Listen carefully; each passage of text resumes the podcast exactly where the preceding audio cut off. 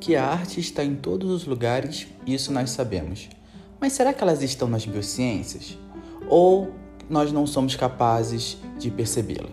Bem, o episódio de hoje é Ciência e Arte.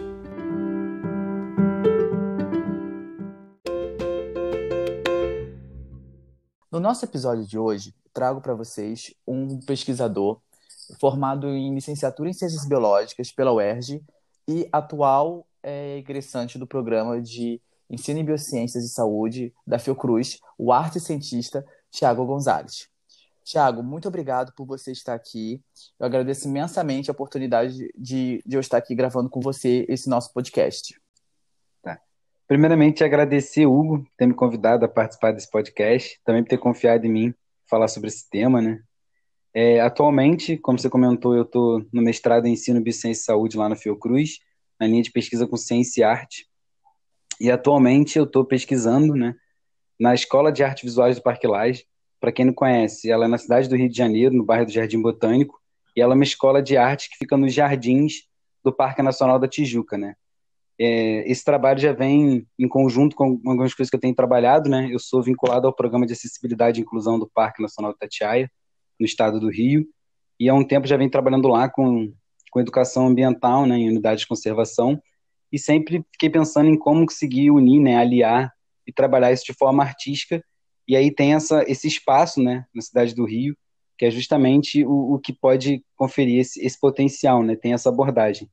Então, lá dentro, no Parque Laje, eu estou observando um núcleo que é para crianças entre 4 e 12 anos, que é o núcleo do Parquinho Laje, que se propõe a ser uma escola na floresta. Então, eu observo esse núcleo pensando nessas práticas em biociências, na né, educação ambiental e unidades de conservação, como utilizar elas. Muito interessante, é muito interessante e e como que o movimento da ciência e arte ele está influenciando todo esse seu processo de formação? Ah, curioso falar sobre isso, na verdade, porque a ciência arte, durante um processo de formação, se eu puder dizer assim, acho que ela foi, ela não existiu até, né? Hoje em dia eu tenho a, essa compreensão de, de, desse pensamento, tentar entender o que é essa ciência arte, porque de fato é uma coisa que, quando a gente olha primeiro a palavra, né, ciência e arte, a gente pensa que é só uma união entre essas duas coisas, uma interdisciplinaridade entre esses dois termos, uma, uma junção, né? E quando na verdade, quando a gente está pensando em ciência e arte, é, segundo o manifesto, famoso manifesto Ciência Arte do Ruth Bernstein, 2011, é, no caso a ciência arte ela transcende e integra todas as formas de conhecimento. Então não é necessariamente um, só uma junção dos termos, né? Ela é um campo próprio específico da ciência arte que, para ser sincero, a gente não, não tem, acho que acesso, não vem tendo acesso a isso dentro dos espaços, assim. Então acaba sendo muito um processo onde pessoas alinham interesses e, e começam a estudar para essa área, porque o que acontece? São processos criativos muito semelhantes.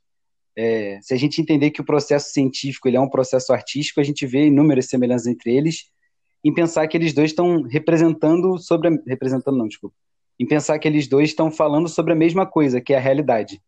Então são dois processos, um está explicando a realidade, segundo a razão, né, como a ciência, né, os métodos e as práticas, enquanto o outro processo está representando essa realidade. E a gente não, não precisa necessariamente distanciar eles dois se eles estão falando sobre o mesmo fenômeno, né?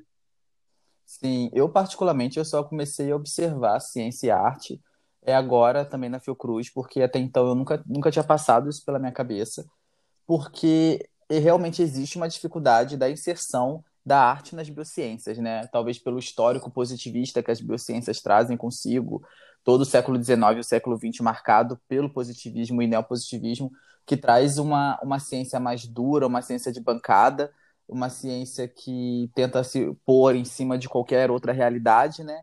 Mas é muito bom saber que a, a arte ela está chegando, na verdade ela sempre existiu, né? Dentro da biociência, mas que agora ela está marcando o seu território, mostrando que ela também faz parte de todo um processo de formação e de construção, né? É, mas e a disciplinaridade da arte no ensino de biociências? Como é que você se daria dentro dessa, desse discurso? É, eu vou até fugir um pouco da pergunta, não vou mentir, porque quando você iniciou ela, você foi falando dessa questão dos séculos, né? e dessa separação Sim. entre saberes. E aí acho que fica interessante a gente fazer alguns, alguns recortes que ajudam a gente a, a, tentar. Acho que eu não gosto de usar o termo, às vezes, da gente tentar entender, porque pressupõe que a gente está colocando alguma coisa na mente das pessoas, né?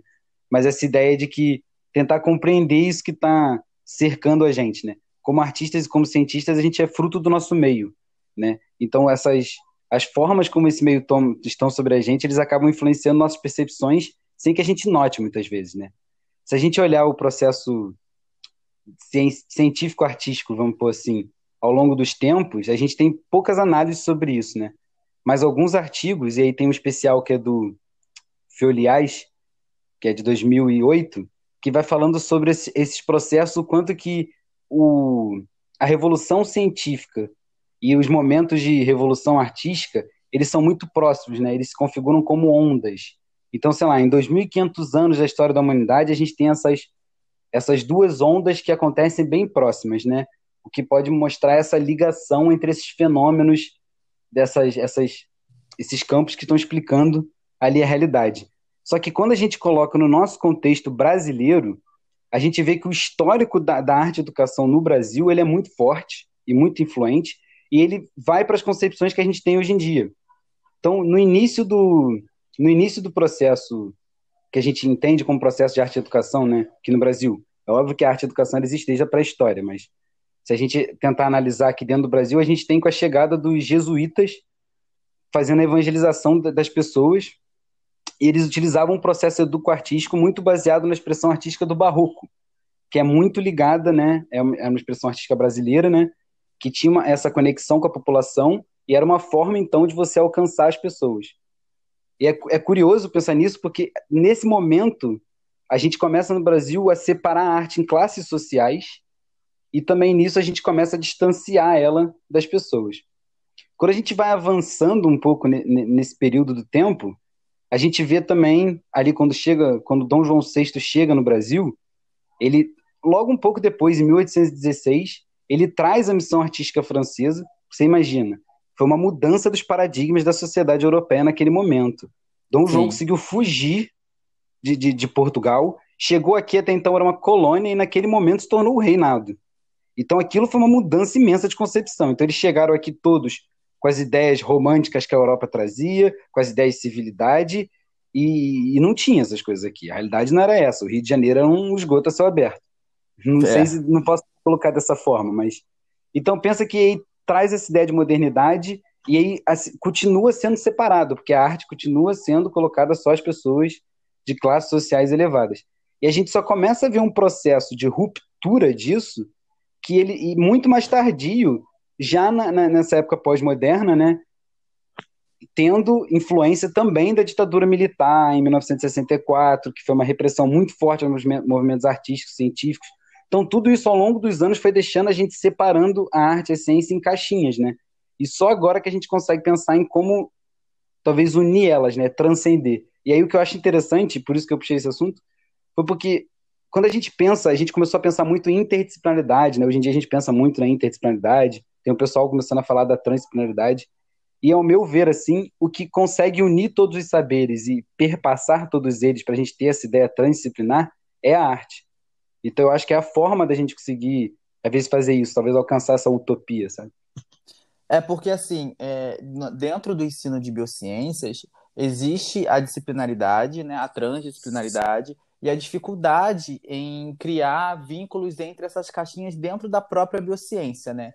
Então, uhum. eu imagino que quando você trata em arte, é mais complicado ainda, é mais abstrato ainda é, pensar nessa junção sem você ter alguém falando para você que essa junção é possível. Porque não passa pela sua cabeça que arte e biociência podem andar juntas e tem, podem ter um histórico juntas, né? Uhum. Não, concordo totalmente. Isso, vem, isso é muito ligado à nossa formação, né? Assim, gente, acho que a Exatamente. gente passou, passou até recentemente pela graduação, né? E a gente pode pensar, nossa, sei lá, por que, que os meus professores, talvez, que fizeram graduação há tantos anos atrás, não tiveram acesso a isso? eu posso colocar num contexto, né? Mas talvez porque que eu que fiz a graduação há pouco tempo, você também, a gente não teve tanto, tanto esse contato. Eu acho que é por esse contexto cultural mesmo. De historicamente a gente separar, então a gente realmente não, não faz a conexão, não faz a percepção. assim, de, de forma, naturalmente mesmo, não consegue captar essas, essas pequenas nuances, né? Por, por exemplo, quantas, em, em, quantas a gente tem? A gente tem várias expressões artísticas sendo utilizadas na, na sala de aula como um mero objeto, assim, ah, isso aqui ajuda. Os filmes são muito disseminados, a gente utiliza muito filme em sala de aula, tirinhas a gente utiliza muito. E, mas a, a sensação que, que, que, me passa, às vezes, é essa ideia de que é uma coisa jogada, assim, ela não é contextualizada, sabe? Sim, é utilizado apenas como um, um método do arsenal metodológico do professor, mas não como um percurso a ser seguido. E eu acho que isso está ligado também com a forma como a gente entende a expressão artística. Porque, vamos pensar assim, o que, que, o que, que é a expressão, o que, que é a arte? Né? A gente muitas vezes coloca a arte, é essa ideia geral de arte como imagem. A nossa sociedade é baseada na visão. Então a gente baseia muito nessa categoria ah, as imagens, as obras artísticas que me ligam a uma estética pela visão. Mas o movimento do seu corpo não é arte? A gente já tem isso bem disseminado, a dança, sabe? O teatro, todas essas expressões. Então, dar uma aula não é uma expressão teatral? Eu estar tá ali fazendo um personagem na frente de uma porção de alunos? E a Sim. gente, em comum, não é comum a gente também apreciar mais esses professores? Eles estão aliando a arte na prática educativa deles, querendo ou não. E a gente certo. naturalmente se conecta mais a isso. Eu, eu, pelo menos é uma noção, uma coisa que eu tenho a perceber assim dos professores que eu tive ao longo da vida mesmo. Entendo, mas é, eu imagino que muitas pessoas não percebem que estão fazendo arte, arte e biociência, né, ou ciência e arte ou art science, né, do inglês, em sala de aula, porque a, a, as biociências elas são muito engessadas entre si. Então, assim, é, elas não aceitam conceitos com facilidade, elas não aceitam mudanças com facilidade. Então, eu acho que falar para um professor de ciências biológicas que ele está dando arte junto, que ele está fazendo uma expressão artística junto, eu acho que ele não vai nem entender o, o que expressão artística é essa que você está falando, a não ser que você pare, né? A não ser que você pare e explique para ele que todo o display dele dentro da sala de aula, o, a praxis docente dele é uma expressão artística, né? Aí também vai partir um pouco da filosofia, né? Ele vai ter que sentar e pensar sobre isso e filosofar, tipo, nossa, isso é uma expressão artística, biociência também pode ser aliada à arte, a arte na biociência contribui para os processos de ensino-aprendizagem e por aí vai, Sim. né? O, é curioso pensar nisso porque a arte muitas vezes ela antecipa também entendimentos sobre a realidade, né? A gente tem um, um exemplo disso que é destacado, né? No artigo que eu citei também mais cedo, anteriormente, que é o caso do, por exemplo, a gente tem a teoria da relatividade e, e as teorias quânticas, né? Que elas começam a quebrar a noção de espaço e tempo. E mais ou menos na mesma época, a gente tem uma, uma, uma grande expressão artística do, do Monet, que é muito ligada à quadridimensionalidade, né? Que já é antecipando ou tratando sobre essas questões que a ciência estava trazendo, né? Então, essas, essas influências, eu acho que elas são tão, tão grandes e a gente tem essa noção de que a cultura influencia sobre tudo. A gente já, já há algum tempo é bem discutido na biociência sobre o meio influenciando sobre, sobre os sujeitos, sobre as condições sociais influenciando. E eu acho que a gente ainda não teve talvez essa essa sacada de que a expressão artística ela pode ser o meio de você também alcançar as pessoas. O que, que eu estou querendo dizer com isso, né? Por exemplo, lá na Fiocruz a gente tem a possibilidade de escrever a, a dissertação e alguns trabalhos em variadas expressões artísticas, né? Então, com isso você pode escrever uma peça de teatro, você pode escrever uma história contada, você pode escrever de N formas para tentar se comunicar diferente. Isso está muito ligado com o Manifesto Ciência e Arte, né? Que é pensando na, na, na ciência e na arte como expressão de tudo. Então, se ela é expressão de tudo, você consegue, é óbvio que tem que existir um trabalho de entendimento entre os campos que você está atuando, né, já que eles foram estudados durante muitos anos como campos separados, para você romper essa barreira e conseguir, então, tentar produzir essas, essas coisas. E aí, pensando nisso, que entra que, o que a gente volta para isso que a gente está falando da formação, né? Porque como que eu vou é, introduzir uma prática nova a mim se ela não, não, não for trazida, contextualizada, foi feita uma experiência com ela, né? E isso é uma questão que a arte tem muito forte, né? Quando a gente, por exemplo, vai tratar do uso de poesias, vai falar sobre poesias, fala-se muito sobre a experiência poética, né? De você trazer aquele espaço, a experiência de significações que aquela arte pode trazer. Então, como que a gente pensar isso dentro desse contexto da formação de professores, né? Por que, que isso não, não, não chega até a gente? Porque os professores não estão que estão dentro da universidade também não não tem, não estão trabalhando dessa forma. Por que, que eu acho que isso acontece? Eu acho que isso acontece a partir do momento que a gente separa a pesquisa, o ensino e a extensão, por exemplo. Porque você começa a separar e aí você não entende que aquilo que você pesquisa tem que ser expresso, que aquilo que você pesquisa tem que ser ensinado. E aí, quando a gente vai fazendo essas separações, a gente só vai quebrando cada vez mais a expressão. Isso é uma violência, na verdade, porque a gente vai limitando cada vez mais a, a forma de expressão e o conhecimento. A gente vai violentando ele, de fato, e mudando toda a concepção dele, sabe? Sim, é, tanto, isso que você falou é tão verdade que existem modelos para você escrever um artigo, modelos para você apresentar um trabalho, tudo dentro de um, de um molde de gesso, que se você fizer alguma coisa fora disso, é, você não é aprovado, por exemplo, né? E, e, a arte, ela deve ter sofrido muito com isso na, dentro das biociências por causa desse engessamento, né? E é para chegar a quem, né, também? Às vezes eu me pergunto isso, né? Porque a gente fica escrevendo, às vezes, para os nossos. E isso é só uma, um reforço da estrutura de poder. Eu estou escrevendo para algumas pessoas que têm a, a, a, compreensão da BNT, que conseguem ler aquilo que eu estou escrevendo. E aí é curioso até que, que a gente às vezes fica tão treinado para essas coisas que quando você lê uma coisa diferente, você não consegue compreender o que está tá sendo dito no, no outro tipo, porque você está tão preso a ficar lendo, lendo e lendo artigo científico que você esquece até de, de criar outras coisas, de pensar o que você está escrevendo. Você começa a escrever só jeito científico, sabe? Isso é uma Sim. coisa que eu sinto às vezes, assim. Percebo que vai entrando na gente, né? Mas, Thiago, você não acha, então, que os currículos.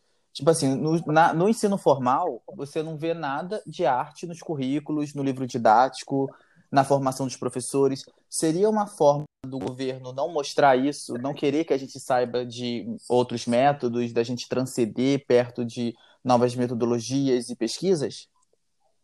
É, eu acho que se encaixa naquilo que da nossa realidade, né? A realidade que a gente se encontra agora propõe um diálogo, um entendimentos, não entendimentos não, mas propõe diálogos, formas de a gente fazer isso mais interessantes que antes não eram.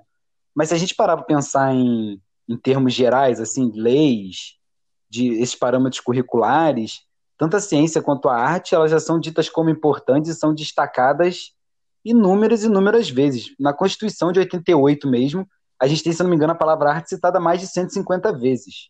Então, assim, se isso está colocado de tanta forma, é porque isso já é um entendimento de que isso tem que ser colocado. Só que aí, quando a gente muda essas concepções, a gente pode mudar, às vezes, na lei ou nas regras, né? Só que a gente não muda na realidade. Até isso chegar na realidade é todo um outro processo.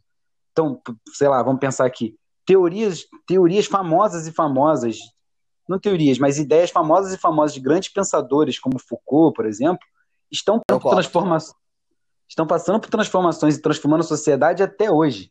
Então é aquilo, é, é um processo muito longo.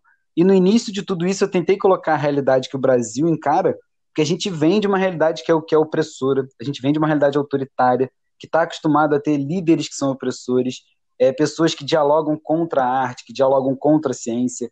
Então, isso também são noções que vão ficando na cabeça das pessoas e que é difícil para elas quebrarem. Até as pessoas que a gente está colocando dentro da academia ou dentro dos espaços, que estão pensando na formação de professores, essas ideias elas já estão muito engessadas. Isso não quer dizer que não tenha. Os livros didáticos, por exemplo, eles têm muita abordagem de grandes obras históricas artísticas. Então, por exemplo, um livro didático vai começar a tratar sobre o tema da botânica, é muito comum ele ter ilustrações botânicas, ilustrações científicas. Eu acho que é muito da forma como a gente trata e contextualiza aquilo. Quando você pega uma ilustração científica e não coloca ela num contexto artístico de múltiplas realidades, só num contexto totalmente científico da representação única da realidade, eu acho que é aquilo que eu falei, você violenta ela, você reduz ela e aí ela já perde muito do, dos significados que ela poderia criar. Assim como a gente tem a ideia das tirinhas, as ideias das músicas, os professores eles já têm pensado nisso há muitos anos. Eu não quero aqui também parecer que eu cheguei agora e eu sei as coisas e eu estou dizendo que nada não acontece. Não, na verdade as coisas acontecem e acontecem muito e, e, e, de variadas formas ligadas à cultura, porque a arte está em tudo. Eu acho que é muito da, da, da percepção que as pessoas têm do que elas estão fazendo. Eu tenho, isso me vem muito quando eu estou lendo artigos em que eu percebo uma clara aliança entre ciência e arte, transcendendo e passando por aquilo. Só que quando você vai ver a discussão, a palavra arte é citada uma vez, a palavra cultura é citada uma vez, um artigo inteiro sobre poesias, onde a palavra poesia é citada duas vezes. A poesia ali ela só serviu como mero instrumento, ela não teve nada além daquilo, sabe? Então eu acho que eu acho que é essa ligação isso vem, vai para a sala de aula, volta para a formação de professores, retorna para a sala de aula e fica nesse vai bate volta que a gente não consegue transformar, talvez. É, porque quando você fala que os professores eles já fazem ciência e arte dentro da sala, mas eles não sabem que eles estão fazendo, isso aí é formação do professorado, né? E, que infelizmente é uma formação ainda bastante lenta, né? Em passos bem lentos no, no quesito de evolução é, tecnológica para a formação do professorado, né? E você falou da ditadura militar, e dentro da minha visão isso é muito verdade, porque foi no, durante o período da ditadura militar que o, o, os cursos de formação de professores mais sofreram, né? Para poder é, serem realmente cursos de, de, formação de professores, né? Queriam quase transformar o, o, curso de formação de professores no curso técnico naquela época, né? Então, Sim. imagina pensar em ciência e arte naquela época. E são esses professores que deram, que deram aula para os professores que hoje nós temos na universidade. Se parar para pensar, não foi muitas gerações que passaram ainda, né? Então, é, é bastante complexo toda essa discussão sobre é, o professor que atua em sala de aula e, e, faz ciência e arte, mas não sabe o que está fazendo.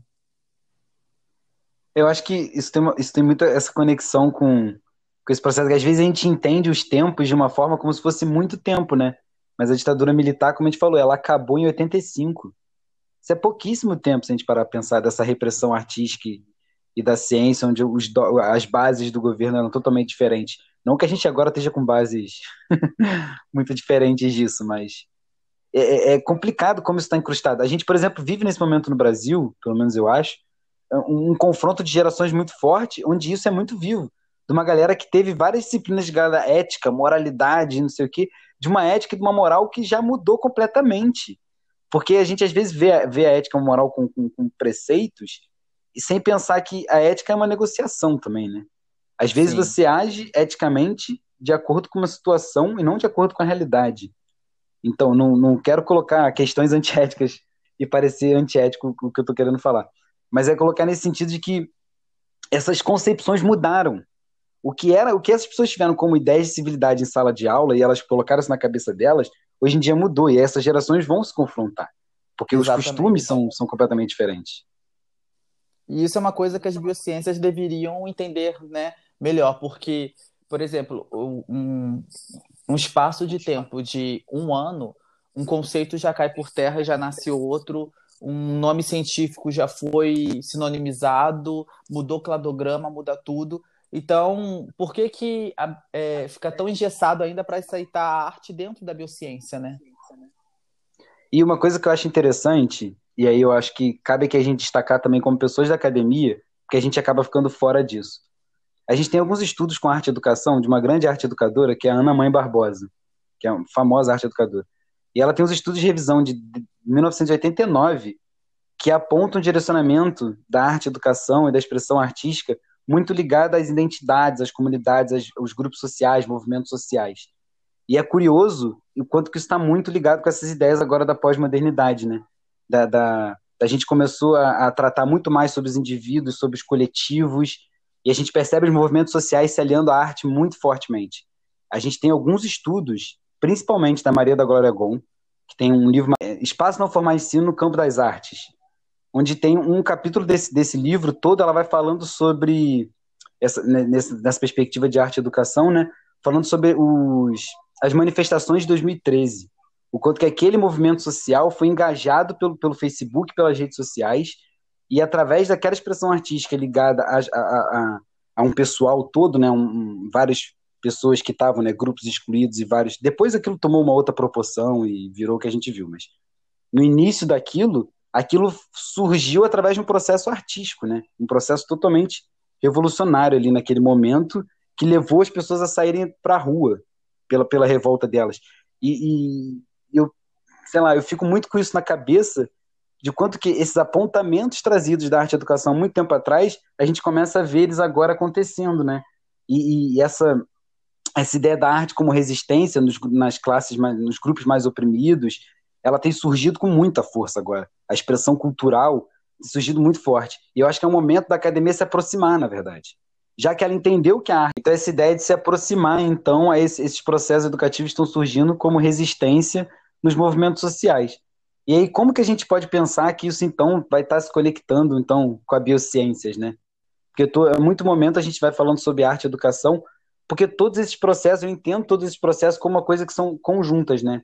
A gente vê uma, uma coisa muito forte disso pensando nos museus de ciências, né? Os museus de ciência, eles são uma, um espaço de ciência e arte muito forte, por mais que em muitos momentos eles não sejam entendidos. Como que a gente, eu acho que a gente, eu acho que eu estou colocando esses, muitos esses exemplos de como que a gente distancia, né? Porque como eu Sim. falo, para mim eu vejo essas coisas como coisas muito muito unidas, né? Muito juntas. E só que a gente acaba entendendo elas como distantes.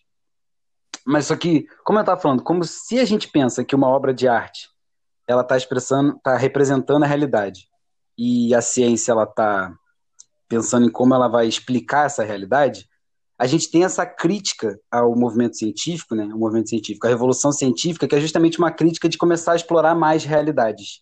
E é nesse sentido que a gente transcende, né? E faz essa essa ligação tão íntima entre a ciência e a arte. Quando a gente vai aliar aquilo para o entendimento, quando você pensa que o, o, cientista ele é o produto de todo aquele meio.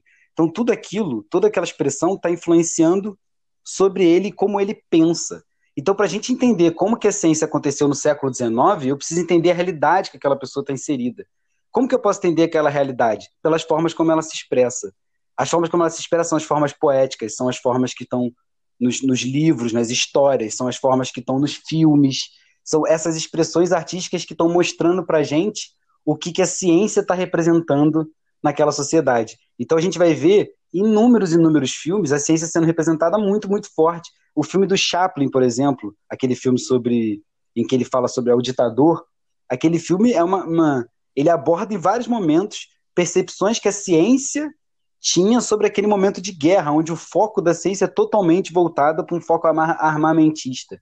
E aquilo gera reflexos na sociedade. Ou seja, a ciência, ela tem um reflexo, a arte mostra ali a ciência, e a ciência também reflete sobre a arte naquele momento. E é, eu, acho, eu acredito que seja essa uma união que a gente consegue ver bem forte, assim. Além dessas, dessas coisas citadas antes, como é, a teoria da relatividade influenciando sobre as expressões artísticas, né? Essas são as ligações que a gente pode estabelecer. E é legal pensar se elas estão dentro de sala de aula ou não. Se a gente pensar que a literatura de cordel, por exemplo, é uma, que é um gênero poético, né? Literário poético, muito utilizado no, na região Nordeste e que geralmente acaba abordando muitos e muitos conceitos. A gente teve agora há pouco tempo um festival sobre poesia e literatura de cordel, é, em tempos de pandemia, assim, e a gente viu o quanto que a arte estava representando em vários conhecimentos, conteúdos científicos e falando sobre aquilo, tratando, mostrando como que aquilo influenciava sobre múltiplas realidades e, e proporcionando a, a, formação científica muito mais ampla. Certo. Eu imagino que também a, a, a ciência e a arte ela esteja mais no, nos espaços não formais de ensino, né? Que eu acho que é bem menos engessado esses espaços e eles são espaços também muito mais abertos a novas experiências e experimentos, né? você ter falado do, dos espaços não formais, né?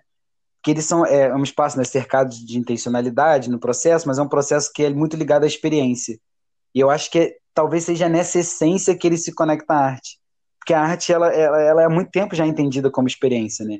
A gente não entende ela mais como uma mera representação, né? Há muito tempo já que a gente se distanciou disso. Ah, ela é só uma representação da realidade. A gente hoje em dia já entende ela como uma experiência individual e coletiva, né? Por exemplo, através de uma obra de arte, você consegue entender um momento, um momento histórico. Você consegue viver aquele momento, mesmo que você não tenha passado nem perto daquela realidade, mas você consegue compreender ela, né? Então, é, esse fator da experiência que os espaços não formais têm, eu acho que são, é, é, esse local onde eles conectam muito. Acho que, em especial, os museus e centros de ciência, né? Que tem essa, essa coisa da arte muito conectada a eles, nas abordagens que eles vão estar tá mostrando aos alunos. Acho que isso é muito evidente. É, também nos, nos, nos, locais de arte, né? As galerias de arte, esses espaços também são, são espaços não formais de ensino, né? Então acho que acaba tendo essa conexão muito forte. Mas, para ser sincero, eu ainda sinto falta desse, desse alinhamento da, da, da ciência mesmo, dessa, dessa, dessa coisa da ciência e arte no espaço não formal de ensino muito mais forte, assim. Eu acho que talvez por isso, por esse desejo de ver isso, sentir isso, foi que eu fui buscar isso no, no Parque Laje, né? Porque ele desenvolve todas as atividades dele num espaço não formal de ensino, né? E, e as atividades estão dire, diretamente relacionadas à natureza. E aí eu entendo que ali a gente vai ter diversos conhecimentos, expressões científicas acontecendo naquele espaço e um, esse espaço de experiência. Porque justamente para a gente aliar isso, porque o que acontece? Como é um espaço de experiência, um espaço onde as pessoas estão, eu acho que é um espaço muito ligado ao corpo. E, ele, e, e acho que é muito interessante a gente trabalhar o corpo com a expressão artística. Eu te falo isso até como uma pessoa que eu estudei num colégio que, que eu tinha que ir de uniforme todo dia pro colégio, uniforme de calça, sabe? Colégio Preto Segundo, para quem conhece. Que, sabe? Eu acho que essas coisas engessam todo o nosso corpo que, e, e, até na forma da gente se expressar depois isso vai causando diversos e N problemas, assim, filosofando muito sobre isso, mas... Então você acha que todo museu de ciências também, de quebra, é um museu de arte também, né? Sim, porque a forma como ele vai tentar apresentar o, o conhecimento científico é uma expressão, vai ser por, por, meio de uma expressão artística em geral, né? É porque às vezes a gente pode chegar lá e não necessariamente entender, né? Por exemplo, um museu de arte, ele, muitas vezes vai colocar muitas ilustrações científicas. A gente tem trajetória de grandes ilustradores científicos, inclusive na Fiocruz, muito forte. É a forma, às vezes, a abordagem que ele coloca de só demonstrar a ilustração. É, mas aquilo é uma abordagem artística, você está claramente passando um sentimento. Eu acho que é muito da concepção que se tinha antigamente também, que a gente tem hoje em dia. Quando aquilo era feito, aquelas ilustrações, as pessoas entendiam ela só como uma representação. Hoje em dia, quando você olha um desenho daquele, eu acho que a gente tem múltiplos, ela te traz múltiplos significados. Mesmo que você tente se prender, ah, não, está representando a morfologia aqui do inseto. Ou como a gente vê muito na botânica, tem que ter a face adaxial e a face adaxial na representação. Mesmo que, que você que aquilo te traga aspectos da morfológicos que são importantes, é impossível você olhar para aquilo e aquilo não te trazer mais coisas. Por exemplo, para mim, sendo bem subjetivo, quando eu vejo uma ilustração botânica sem um ambiente por trás, aquilo me traz uma amargura. Eu não consigo entender, conceber uma planta sem um ambiente por trás. Então aquilo já me causa uma reflexão sobre, que pode ser abordado. Entendo. E, e Tiago, qual que é o seu panorama, a sua, as, suas, as suas esperanças, o seu, o seu imaginário da ciência e arte para a próxima década, por exemplo, 2030? O que, que você acha que pode mudar a partir da, daqui para lá? É aquilo, né? Como a gente, o campo específico da ciência e arte, é um campo que está tá crescendo, né? Cada vez mais, assim. A gente tem poucas pós-graduações no país ainda com ciência e arte. A Fiocruz se destaca nesse aspecto muito forte, porque sempre teve essa questão da arte, como a gente pode ver no próprio Castelo, né? Que é uma coisa muito famosa. Sempre teve essa coisa muito forte ligada, mas eu acho que ainda é uma, um campo que ainda está em, em constante crescimento, né? E eu acho que esse crescimento dele acontece, está tá acontecendo agora por esses pontos que a gente colocou, né? Essas demandas que a pós-modernidade estão trazendo para a gente, elas são, elas são não é respondidas, né? Ou elas não são solucionadas com a ciência arte, mas a ciência arte entra dentro dessas bases. Então ela começa a crescer, tem um espaço de crescimento porque a gente está vivendo essa mudança das concepções. Então eu acho que a gente está no momento, talvez, o momento mais interessante, minha opinião totalmente pessoal, porque talvez a gente vá viver no, no, nos próximos anos o boom artístico-científico, talvez até motivado por essa pandemia. Eu falei mais antes das, dessas ondas científicas, tecnológicas e artísticas, talvez a gente esteja vivendo isso nessa pandemia. As pessoas estão estão trabalhando questões científicas com muito mais força e a arte está sendo um instrumento para nossas vidas nesse momento, para aliviar esse momento muito forte. Então, eu não sei, mas eu imagino que a gente possa viver uma grande explosão artística científica em breve, motivado por isso. Então, é, e talvez a gente esteja então no momento de começar a pensar as práticas que vão nortear, nortear essa utopia. Eu acho que é o melhor momento, que é o único momento que a gente pode sonhar. A gente pode sonhar em o que, que a gente pode fazer em ciência e arte para conseguir no futuro chegar até isso que é esse conhecimento que perpassa, que trans, que está transpassando todos os conhecimentos. Então agora é a hora da gente começar a inovar, arriscar, tentar, e, e, se comunicar com as pessoas através da arte, fazer coisas diferentes. Eu acho que essa é a hora. E aqui estamos aqui num podcast, para mim é uma expressão artística. Não, eu entendi perfeitamente. E o que você falou sobre é, momentos difíceis gerar coisas novas, isso é pura verdade, né? A história da ciência ela está aí para provar para a gente que momentos difíceis as pesquisas é, nos ajudaram muito à luz de novas perspectivas, né? E eu acredito que a ciência e a arte no futuro, ali 2030, com o aumento das produções agora na década de 20, né, do, do século 21, a gente consiga mostrar para o público leigo e também até mesmo para os nossos irmãos de ciência é, o que, que é a evolução do conhecimento científico acerca da ciência e arte. Porque, é, igual eu falei no começo aqui do nosso podcast, a, as biociências elas são muito engessadas. E é, principalmente as biociências de escola clássica, né? como a botânica a e a zoologia. Né? É, as, as, modern, as, modernistas, né, como a, a genética, a, às vezes até pode estar um pouco mais abertas né, a mudanças, mas é, para isso poder acontecer, nós temos que mostrar, não só no meio de publicações, mas no meio das nossas expressões enquanto humanidade, que isso é possível, né? Não, perfeitamente, assim, eu acho que é, você, você concluiu muito bem, na verdade. Eu acho que uma coisa que é interessante a gente destacar, e é de uma coisa que, que acho que a gente foi citando em todo esse diálogo, essa conversa, que é a questão acho que quando a gente está pensando na, na biociência, está pensando no ensino, acho que é importante pensar quem é que está fazendo essa experiência. É, a gente está vivendo um momento de pandemia, né? Onde a gente acaba fazendo muitos estudos, né? Analisando muitos artigos para pensar no que está acontecendo, fazer revisões. E assim, eu vou te passando uma noção muito do que eu tenho percebido, né? Essas coisas não estão publicadas, então a gente não pode passar isso com, com certeza. É de que o, o, o, tem um papel muito importante que é o papel do professor crítico e contextualizador na, na ciência e arte, né? Então, quando você vai trazer esses aspectos que dialogam em muitas coisas, mas ao mesmo tempo vão ter aspectos onde eles se diferenciam, é, o que eu quero dizer com isso? Tem momentos de uma obra artística em que ela vai estar expressando uma coisa um pouco distinta da realidade, que merece ou cabe ali uma, uma contextualização, onde vai estar sendo expresso uma coisa muito específica que é interessante você abordar. Então, que, que eu estou colocando com isso, né? Essa ideia da experiência, então, do, desse professor mediando essa situação, fazendo esse trabalho de contextualização, para que a gente consiga, é, não é unir, né? Mas que a gente consiga fazer com que essas duas, esses dois campos entendidos como diferentes, mas que estão falando sobre a realidade, naquele momento estabeleçam um diálogo para o entendimento do aluno. E no caso, quando a gente está pensando em biociência, no entendimento um conhecimento científico, no entendimento sobre uma teoria, sobre uma ideia. E aí, quando eu penso nisso, do, do, dos entendimentos, eu também queria, na minha vida, assim, esse desejo de tentar distanciar essa ideia do, desse entendimento só dentro de sala de aula. Eu acho que a expressão artística ela tem que chegar também para dentro da academia. E eu acho que é também por isso que a gente, principalmente assim, me entendendo hoje em dia como arte cientista, como arte educador, estar pesquisando sobre isso é também para tentar fazer esse papel, né? Ele chegar até dentro da academia. Porque se a gente já tem essa visão, é muito provável que a gente já vá fazer isso dentro de sala de aula, já vai fazer isso nos espaços, como a gente já está se propondo a fazer.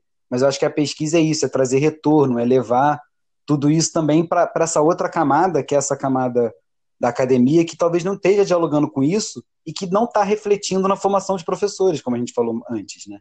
Então, como fazer com que isso chegue na academia? Indo lá na academia e lutando pelo campo. Então, para esse campo da ciência e arte se consolidar, a gente tem que lutar por ele. Assim como um dia lutaram pelo ensino, assim como um dia lutaram pela educação, assim como um dia lutaram pela zoologia, assim como um dia lutaram por vários campos separados. Talvez agora esteja no momento que a gente esteja lutando pelas coisas que unam os campos, para a gente conseguir finalmente é, explicar a realidade e não ficar tentando colocar em caixinhas. É, biociência também é luta, também é guerra, né? E é com essa reflexão que terminamos aqui o nosso podcast de hoje, do nosso episódio de hoje. É, queria agradecer novamente a disposição do Thiago em poder estar discutindo isso aqui com a gente, né? Obrigado, Thiago, mais uma vez. Não, muito obrigado. Eu que agradeço assim por esse momento de estar aqui vivendo essa experiência. Muito obrigado a quem estiver ouvindo, a todos, e espero que vocês tenham gostado. Você que está ouvindo a gente aí e gostou do nosso podcast, fica de olho no meu Instagram que sempre vai sair um novo episódio de 15 a 15 dias. Me segue lá, hugo.azv. Muito obrigado e até a próxima.